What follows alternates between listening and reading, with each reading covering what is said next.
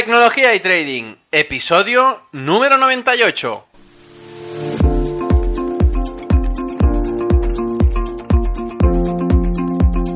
Muy buenos días a todos, bienvenidos un día más a este podcast y canal donde se trata todo lo relacionado con el trading financiero, la informática y por tanto la combinación de los dos, el fintech. Aquí tratamos de técnicas, algoritmia, estrategia, noticias y muchas cosas más. Por eso solo puedo deciros bienvenidos a Tecnología y Trading.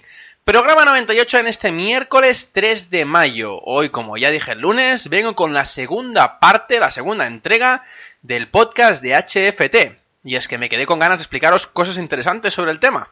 En este caso haré la segunda parte y final de este podcast de High Frequency Trading. Aunque me dejo centenares de miles de cosas que, bueno, me gustaría definir con claridad, pero bueno, al menos eh, hago las bases, los puntos generales para después ir profundizando cada uno en cada uno de ellos, ¿no? Y explicando mucho mejor las técnicas y estrategias que utilizan. De hecho, es la misma estructura que sigo con los cursos de ferrampe.com barra cursos, donde de momento tengo cinco cursos que voy explicando paso a paso y las bases del trading financiero, como ya sabéis. Como en todo, me gusta primero sentar, como digo, unas buenas bases para poder construir bien el edificio, con sus respectivos pisos y todo. En este caso, aparte de las bases, tengo unas cápsulas donde explico cosas externas a los cursos y que me dan la oportunidad de expresar lo que pienso en formato más escrito y con dibujos o conceptos que por voz, por el podcast, no puedo, es decir, no, no, no sé expresar, pero que en escrito y de forma gráfica se ven perfectamente. De hecho, he colgado una cápsula nueva más explicando de forma muy básica qué son las divergencias. En este caso, las divergencias con el MACD y cómo se usan. La gente solo piensa que hay dos tipos de divergencia, pero hay más y yo lo detallo incluso con gráficos, no os lo perdáis. Bien, pues volviendo al tema del otro día, hoy vengo con la segunda entrega, la segunda parte de HFT, del High Frequency Trading. En este caso, como ya expliqué bien lo que era y cómo las instituciones lo usaban para ganar dinero de forma constante y seguida, los HFT se usan de diferentes formas. Vamos a verlas una por una, pero sobre todo marcar muy bien qué tipo de operativa hacen estas, estas instituciones con este tipo de trading, que no es solo trading, sino que lo que hacen es jugar con las posiciones. Es decir, que a velocidades de escándalo colocan órdenes pendientes y a mercado de tal manera que permiten poder colocarse en el momento que quieran, en el precio que quieran. Lo hacen para ser los primeros, si les interesa, de la cola de operaciones que van a mercado, es decir, que se ejecutan. Esto lo hacen buscando el engaño a otras máquinas para que piensen que van a entrar a un precio concreto, es decir, ponen la orden pendiente y después la sacan, haciendo así que entre todas las máquinas se engañen unas a la otra o al menos lo intenten de forma constante, produciendo que de millones de operaciones pendientes que se lanzan al mercado, solo unas miles las dejan para ejecutar al mercado. Cabe decir, llegados a este punto, que las máquinas de alta frecuencia aportan muchísima liquidez al mercado, ya que estas máquinas se usan con grandes volúmenes de cartera para poder operar. Aunque estos volúmenes son altos, estos hacen que los beneficios sean realmente pocos en comparación, pero sobre todo lo que buscan, como ya dije el lunes, son micromovimientos muy concretos para buscar las ineficiencias del mercado que han encontrado de forma constante y considerable. Esto, en muchas ocasiones, provoca que se encuentren en tesituras extremas, como pasó, pues bueno, sobre todo en tres casos que, yo creo que son bastante concretos a recalcar. El primero de todos fue cuando se desencadenó la crisis financiera, en el octubre del 2008, donde se enviaron más de un millar de millones de operaciones pendientes a mercado. Pero como de estos mil y pico millones de trades solo se ejecutaron 83 millones, podemos comparar que de estos más de mil millones de operaciones pendientes solo se ejecutan 83 millones. Es decir, las máquinas pusieron y quitaron a la velocidad con las que nos tienen acostumbrados muchísimas operaciones y todo para darse el gustazo de estar primeros en las bajadas de las bolsas y obtener el máximo beneficio de estas caídas. El segundo fue en el mayo del 2010, donde pasó algo fuera de lo normal. Las máquinas, unas con otras, entraron en un bucle de ineficiencias, o al menos es lo que, bueno, se encontraron en ellas en el mercado provocando un flash crash, que es una caída en segundos de decenas de puntos en algunos mercados bursátiles. En este caso se pusieron más trades, aproximadamente más de 1.100 millones aproximadamente de trades pendientes, y solo se ejecutaron 65 millones. Imaginaos, de más de 1.100 millones de trades, solo se ejecutaron 65 millones. Es que me, me parece increíble. La verdad es que fue una caída impresionante. O sea, eh, provocaron que unas máquinas eh, se enseñaran a las otras que estaban pendientes, estaban pendientes de entrar al mercado en unas posiciones, otras máquinas se creían lo contrario, ponían otras, otras posiciones pendientes y unas entraban en el bucle con la otra. Y así, de forma constante, unas caían en la, en la trampa de la otra.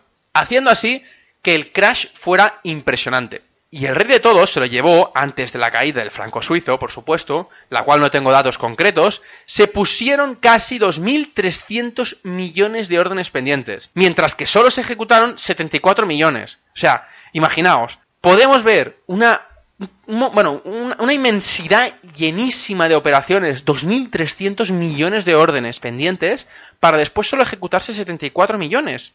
Ya 74 millones es muchísimo, pero es que comparemos que, los brokers tuvieron que absorber alrededor de 2.300 millones de órdenes pendientes. Es que es, una barbaridad. Bueno, es lo que hacen las máquinas de high frequency trading y quería mostraros estos números porque creía bastante conveniente que supierais en base de números cuántas operaciones pusieron esos días.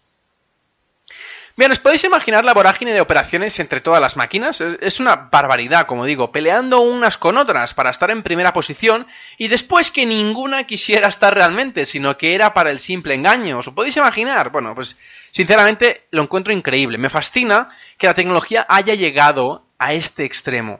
O sea, a poder llegar a intentar engañar a una u otra máquina a partir de poner órdenes pendientes. De hecho, se dice que la tecnología en los high frequency trading llega ya casi, casi, casi a su fin, ya que han perfeccionado tanto todo a nivel tecnológico que ya no se puede hacer más. Empezaron hace muchos años con la mejora de la tecnología de transporte de información a través de la fibra óptica, es decir, de las líneas de cableado para poder llegar a la bolsa antes que nadie. Después pasaron a mejorar las máquinas en sí, llegando a que las computadoras, los servidores, no se hicieran de una manera convencional, es decir, que los cálculos no se hicieran a través del procesador, sino que se usarían diferentes componentes, como por ejemplo son las tarjetas gráficas, que se utilizan a través de los juegos, de los videojuegos, en el cual los, cálculos, la, la, calculadora matemática dentro de las tarjetas gráficas, como todo el mundo sabréis, es mucho más rápida que cualquier procesador o al menos los procesadores que hay hoy en día. También cambia el, proceso del cálculo, que se hace a través de un código totalmente diferente, un lenguaje de programación diferente, que es un código de programación aplicado directamente a esta tarjeta gráfica. Por ejemplo, tenemos CUDA como lenguaje de programación. Incluso con esto llegaron a aprovechar el máximo potencial de la calculadora. Insisto, del el ordenador en sí, no solo del procesador, sino de la tarjeta gráfica. Ahora, por eso, desde hace un tiempo, ya no utilizan solo la tecnología CUDA, es decir, para poder utilizar todo el potencial de la tarjeta gráfica, sino que ahora utilizan una cosa que se llaman los FPGA, que son, en inglés, las siglas de Field Programmable Gate Arrays, que son algo así como programaciones en hardware, es decir, en, elementos físicos de rutinas muy concretas, que se han dado cuenta que, bueno, a través de, de, una serie de operaciones siempre hacen estas mismas operaciones, entonces para optimizar al máximo el tiempo, imaginaos, han llegado al extremo de que estos cálculos queden programado en hardware, es decir, en las tarjetas gráficas o en las tarjetas más concretas, como por ejemplo esta del FPGA, y que quede de una manera mucho más lógica y física más que por programación.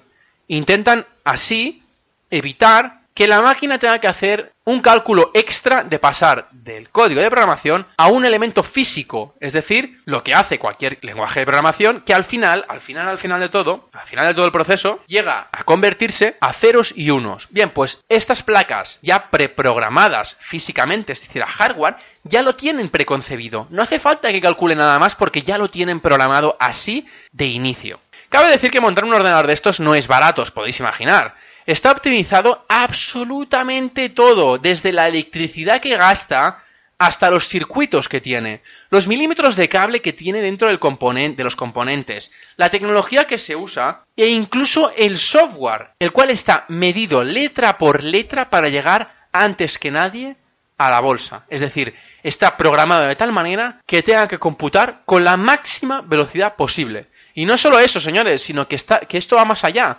Los data centers, los sitios donde tienen almacenados todos los servidores de las, de las instituciones y que está lo más cerca de posible de la bolsa, se pagan verdaderas fortunas por estar un metro más o un metro menos más cerca del competidor. Se pagan miles de euros por metro más cerca y eso se traduce única y exclusivamente en tener un acceso más rápido, en nanosegundos, al mercado tanto sea para colocar las órdenes como para leer las órdenes que ya están actualmente por parte de los otros traders. Esto es simplemente para mí impresionante, como os podéis imaginar. Esto de colocarse en primera posición y poder ver, identificar, computar y ejecutar antes que el del contrincante se llama más comúnmente skimming. Este skimming es lo que las máquinas hacen todo el tiempo, es decir, leer todo el contexto, las órdenes de, todos los traders, ya sean instituciones o no instituciones, e intentar predecir y posicionarse antes que nadie en el mercado para lograr un beneficio, aunque sea pequeño, pero muchísimas veces, ni más ni menos. Como os podéis imaginar, esto no es ilegal. Lo que hacen es aprovecharse de la legalidad de hacer skimming y que los reguladores no han puesto trabas, aún, a esta praxis. Ya veremos en el futuro, ya que se dice que quieren empezar a cobrar de forma insignificativa y de alguna manera todo tipo de operaciones, sean pendientes o a mercado. Yo no me lo creo, sinceramente, pero bueno, se comenta esto desde hace tiempo y ya veremos a ver cómo acaba. Pero la idea que es, bueno, la idea es que para evitar que se introduzcan más de 2.000 millones de operaciones durante un día, para que después de estas 2.000 operaciones solo se metan al mercado 50, pues claro, al final lo que hace las, comisiones nacionales que se encargan de, de, la gestión y la buena praxis del mercado, al final categorizan esto como que no es la mejor praxis para poder dar libertad a todo el mundo porque obviamente no todo el mundo tiene las mismas oportunidades, ya que no se accede a la misma velocidad y tampoco se accede de la misma manera, tanto por cercanía como por ordenador, como por muchas otras cosas. Y es por eso que, bueno, están mirando a ver de qué manera pueden intentar hacer que las máquinas de high frequency trading no afecten tanto a la volatilidad y al volumen de todo el mercado. Las técnicas actualmente que se usan en las empresas de high frequency trading son las siguientes que voy a decir ahora, pero sobre todo cabe decir que seguramente me dejo más de una, más de dos y más de tres. Voy a decir cinco por encima y voy a explicarlas, como digo, insisto, por encima. Algún día me pondré más a fondo en una de ellas y en otra para poder explicaros más en profundidad y con casos más prácticos en lo que se trata. Vamos a empezar con la primera, que es el arbitraje triangular de pares de divisas. Por ejemplo, el euro dólar, el pound dólar y el euro pound. Esto es lo que se le llama la técnica del gusano, es decir, unas estrategias triangulares para encontrar ineficiencias entre diferentes proveedores de liquidez, manteniendo siempre la seguridad que están cubiertos en cuanto a riesgo, ya que si cierras el círculo de estas divisas, no estás expuesto en ningún momento. El segundo punto es parity hitting entre operaciones y el subyacente, es decir, buscan las ineficiencias entre el producto en sí, el puro, y las opciones que están asociadas al producto. Esto también se hace con los ETFs, los cuales, dependiendo del proveedor que te liquide las operaciones, tiene más o menos ineficiencias en su activo principal, o el activo que envuelve al, al principal, o el propio activo que envuelve a otro activo más puro, como por ejemplo un futuro, una opción o lo que sea.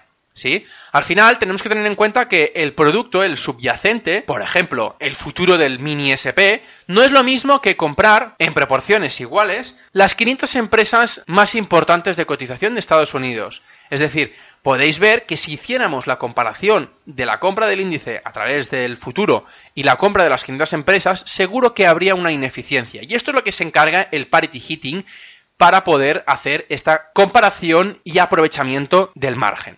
El tercer punto es actuar como market maker, cotizando posiciones en futuros muy líquidos, es decir, en, en mercados muy líquidos. El objetivo es poder ofrecer liquidez al mercado dando contrapartida, es decir, liquidez a otros traders.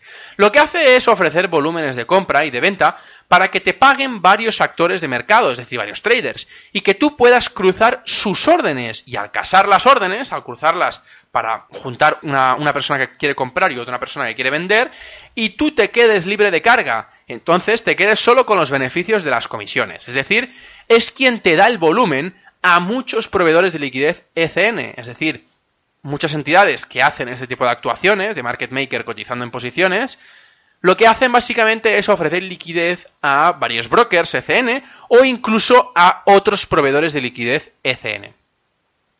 El cuarto punto es el momentum de mercado. Cuando aparece una noticia o un incidente que surgen miles de compradores o vendedores de forma masiva, las máquinas detectan estas tendencias y lo que hacen es buscar estos desequilibrios de oferta y demanda, y operan siguiendo la tendencia predominante. Al final lo que hacen es saber y detectar hacia dónde se irá el precio y se posicionan a favor. Van a buscar recorridos ínfimos. Sinceramente, es que es brutal la rapidez con la que entran y salen. Incluso leí un artículo hace un tiempo que decían que las posiciones más largas que habían tenido una institución durante cuatro años eran de 10 segundos. ¿Podéis imaginar? Todo el resto eran menores a 10 segundos. O sea, recorridos muy pequeños con un beneficio también pequeño, pero infinitas veces.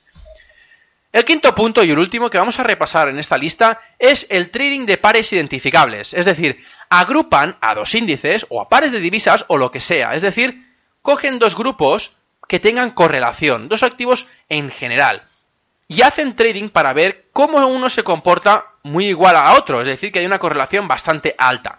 Si uno de los dos aporta una diferencia anormal con respecto al otro, lo que harán es aprovecharse de ello y operar en el sentido para que converjan las operaciones y que por tanto las operaciones que existían se vuelvan a converger y que la máquina lo detecte para aprovecharse del movimiento. Es decir, vamos a poner un ejemplo para explicarlo mucho mejor. Imaginaos que dos personas van de la mano todo el rato y que van caminando por la calle.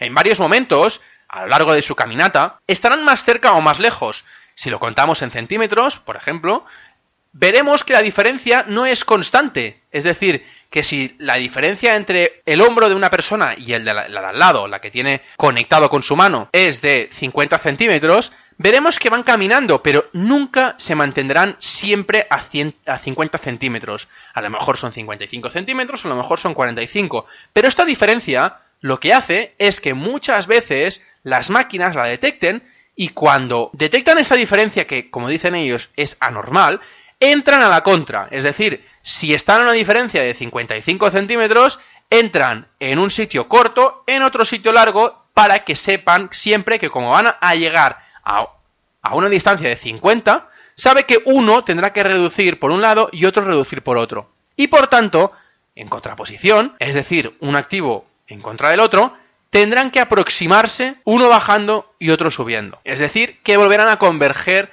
y a juntarse estos dos mismos activos para tener otra vez una correlación. Es una técnica un poco arriesgada, ya que pueden dejar, dejar de existir esta convergencia, esta correlación, pero la tienen muy, muy medida y el riesgo bastante controlado. Bueno, espero que la hayáis sabido diferenciar y que no os queden dudas entre estos cinco, entre estas cinco técnicas que he explicado, más comunes, o, o que al menos son las más conocidas de las instituciones que utilizan los high frequency trading. Para acabar con toda esta explicación, me gustaría recomendaros un libro que me gustó mucho, que se llama Flash Boys. Este libro explica la historia de cómo formó, cómo se formó en secreto las primeras máquinas de alta frecuencia. Por aquel entonces, casi hace 30 años, no se buscaba tanta velocidad ni procesado como he explicado ahora, sino que lo que buscaban era otra cosa totalmente diferente. Buscaban el poder entrar rápido al mercado, no fugazmente como lo hacen ahora. Pero bueno, diferente la época, diferente el momento y diferente las máquinas y la tecnología que utilizaban hace, como digo, 30 años. El libro es de Michael Lewis y es una historia novelada sobre todo esto. No es para nada técnico y es una lectura muy amena y recomendada para todo el mundo. Pues muy bien, esto ha sido el resumen por encima de los HFT, donde se explica muy bien todos los puntos concretos que quería expresar sobre este tipo de trading. Sobre todo quedaros con el concepto de que hacen miles de operaciones al día buscando un beneficio minúsculo y sobre todo con el menor riesgo, incluso cuando el riesgo es casi cero, y además, con todo esto, con un altísimo coste de máquinas, de tecnología y de todo lo que le envuelve. Así que como cada día y antes de despedirme, recordaros que me haríais muy feliz si pudierais valorar con 5 estrellas en iTunes y con me gustas en iVoox. No olvidéis en suscribiros al canal y así más gente podrá escucharlo y los podcasts también a la vez podrá escucharlos más gente día a día. Y con esto nada más, muchas gracias a todos y hasta el viernes.